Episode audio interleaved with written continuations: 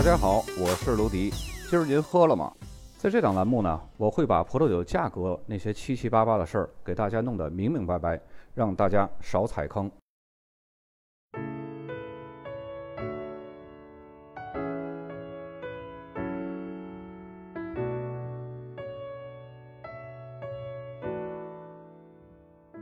应广大朋友要求呢，咱们本期节目开始来介绍维多利亚州。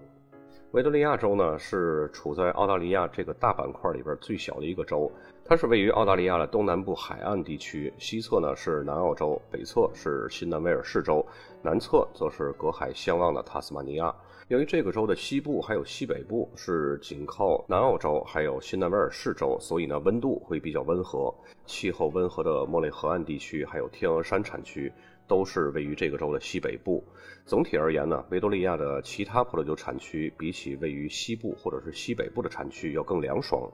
亚拉古地区距离墨尔本只有半个小时车程，这里呢会出产沁人心脾、细腻清雅的霞多丽，还有黑皮诺。在阿尔派谷呢，秋天来临的会比较早，果农还有酿酒师呢总是赶在霜冻之前采收果实，以免遭受损失。然而，凡事呢有失就必有得。由于拥有凉爽的夏季，他们呢才得以出产芳香浓郁、口感层次多样的葡萄酒。那么这里出产的西拉子呢，比来自南澳大利亚那种以浆果和水果为主的风格呢会更美味，辛辣感会更强。这也就是由于气候条件比南澳更凉爽造成的。维多利亚葡萄园的总面积呢一共有两万六千多公顷，葡萄酒产区呢按照地理方位分成了六个部分：西北部、西部、中部。菲利普港区域东北部还有东南部面积比较大的吉普兰斯地区，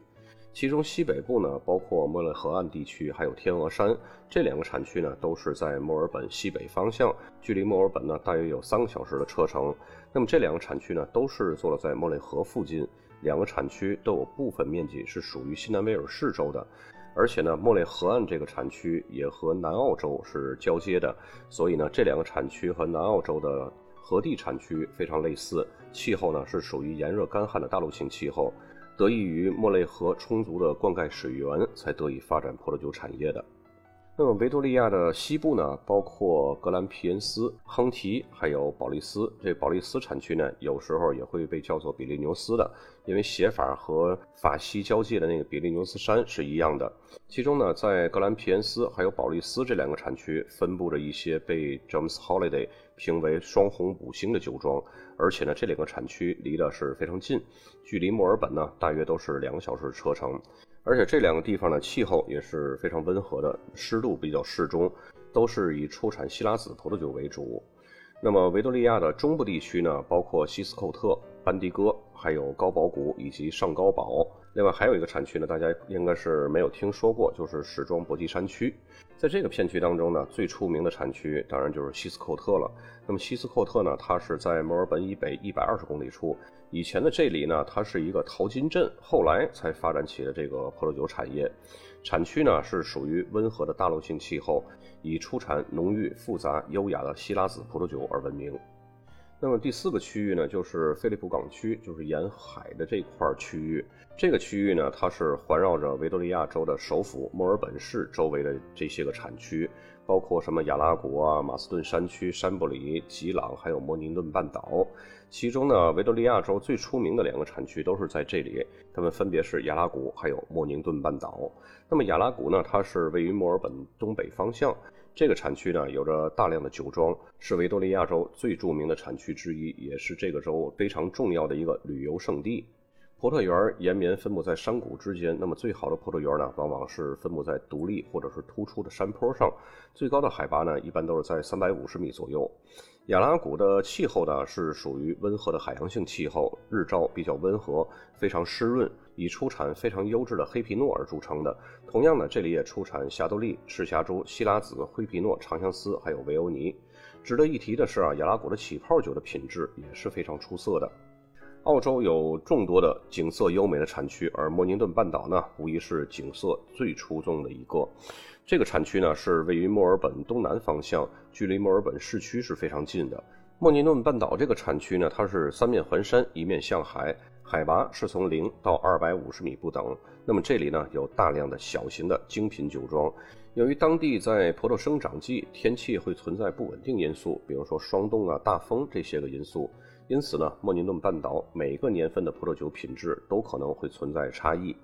这里呢，同样也是温和的海洋性气候，日照温和，气候湿润。黑皮诺也是这个产区的明星葡萄品种。同样的，这个产区还出产着霞多丽、灰皮诺、希拉子和佳美。由于莫宁顿半岛的气候是比较凉爽的，那么葡萄酒的风格呢是偏向于那种酸度非常清脆活跃、酒体非常轻盈优雅的这种风格。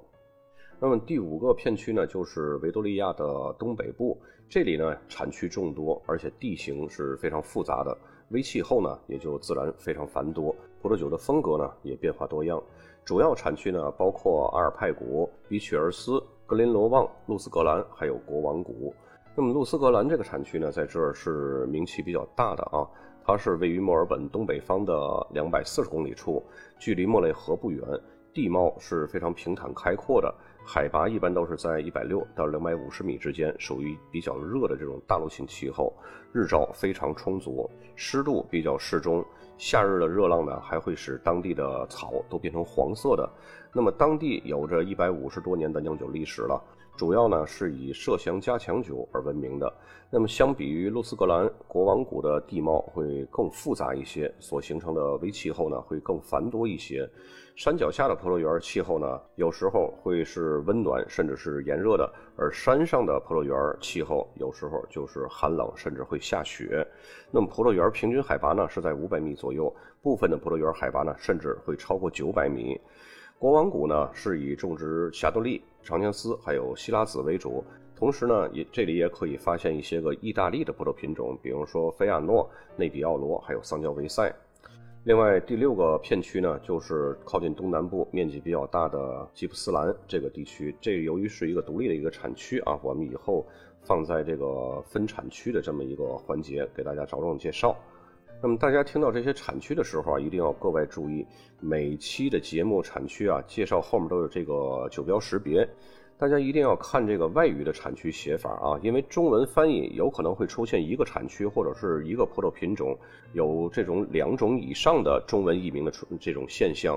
很容易让大家，尤其是新手混淆这些个产区概念或者葡萄品种。你就比方说法国波尔多右岸的波美猴产区，那么有时候呢就会被翻译成宝乌龙产区；再或者是霞多丽这个葡萄品种，有时候呢也会被翻译成沙当尼。所以大家呢一定要会识别酒标上这个外文产区和品种名。毕竟啊，我们在以后的选酒或者看酒标的时候，酒标都是外文的。那么话又说回来，维多利亚这个州呢，它的葡萄栽培历史可以追溯到19世纪30年代。在1834年，约翰·贝特曼从塔斯马尼亚州乘船逆流而上，到达了菲利普港来登岸的。从那以后呢，就创建了墨尔本这个地方。那么不到四年时间，牧羊人威廉姆·莱利就在距离墨尔本不远的伊岭开辟了第一片葡萄种植区域，这个呢，也就是伊岭酒庄的雏形。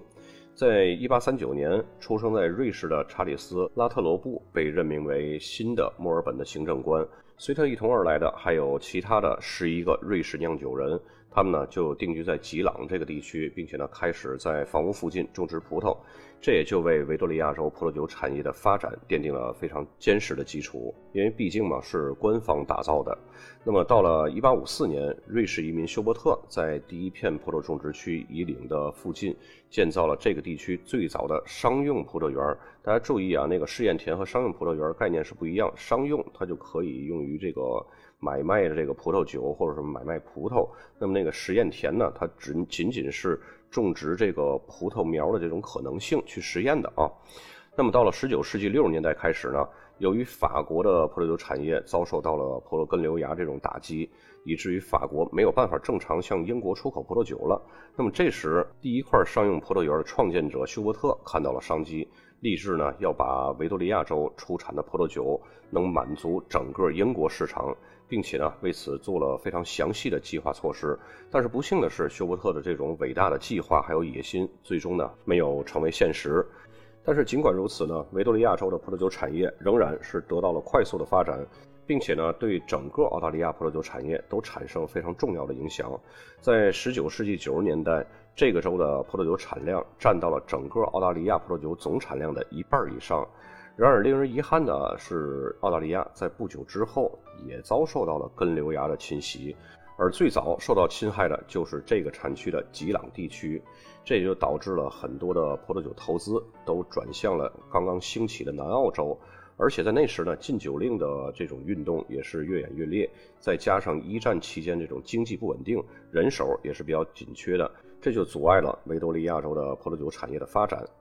在维多利亚州葡萄酒产业发展的早期呢，产区多数的葡萄园还有酿酒厂都是位于墨尔本附近比较凉爽的南部海岸地区。直到进入二十世纪之后呢，酿酒的中心才开始转向卢斯克兰那种比较温暖的东北部地区。并且呢，这里是出产远近闻名的加强酒，还有甜酒。那么这些酒呢，普遍是用晚摘葡萄来酿成的，并且呢，在橡木桶中会熟成数月，甚至是几年的时间，酒精浓郁度非常高，广受大家的喜爱。并且呢，这种酒在二十世纪五六十年代一直是这个产区葡萄酒业的支柱。那么说到这儿呢，大家可能会有疑问：为什么过去这个时代的人都喜欢甜的食物或者饮料呢？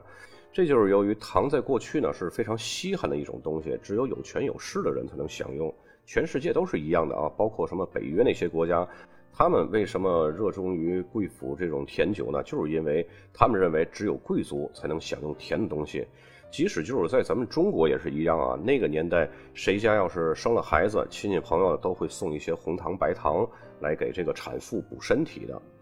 那么目前呢，维多利亚州一共有六百多个酿酒厂，比其他各个州的酿酒厂数量都要多。因为这里缺少像南澳洲和地或者是新南威尔士州的瑞弗里纳这样可以出产大批量低价位酒的产区，所以维多利亚州的葡萄酒产量呢，仅仅是排在整个国家的第三位。虽然这里的葡萄酒总产量不如南澳或者是新南威尔士州那么多，但是维多利亚州的产区众多，也呢都是以这种精品的小酒庄为主，风格也是千变万化的，所以这是一个风格非常复杂的产酒州。我呢也会将维多利亚州按照这个六大片区，用六期节目来给大家详细介绍。那么本期节目就到这儿，咱们接下来六期节目都是详细来介绍维多利亚州各个片区的产区。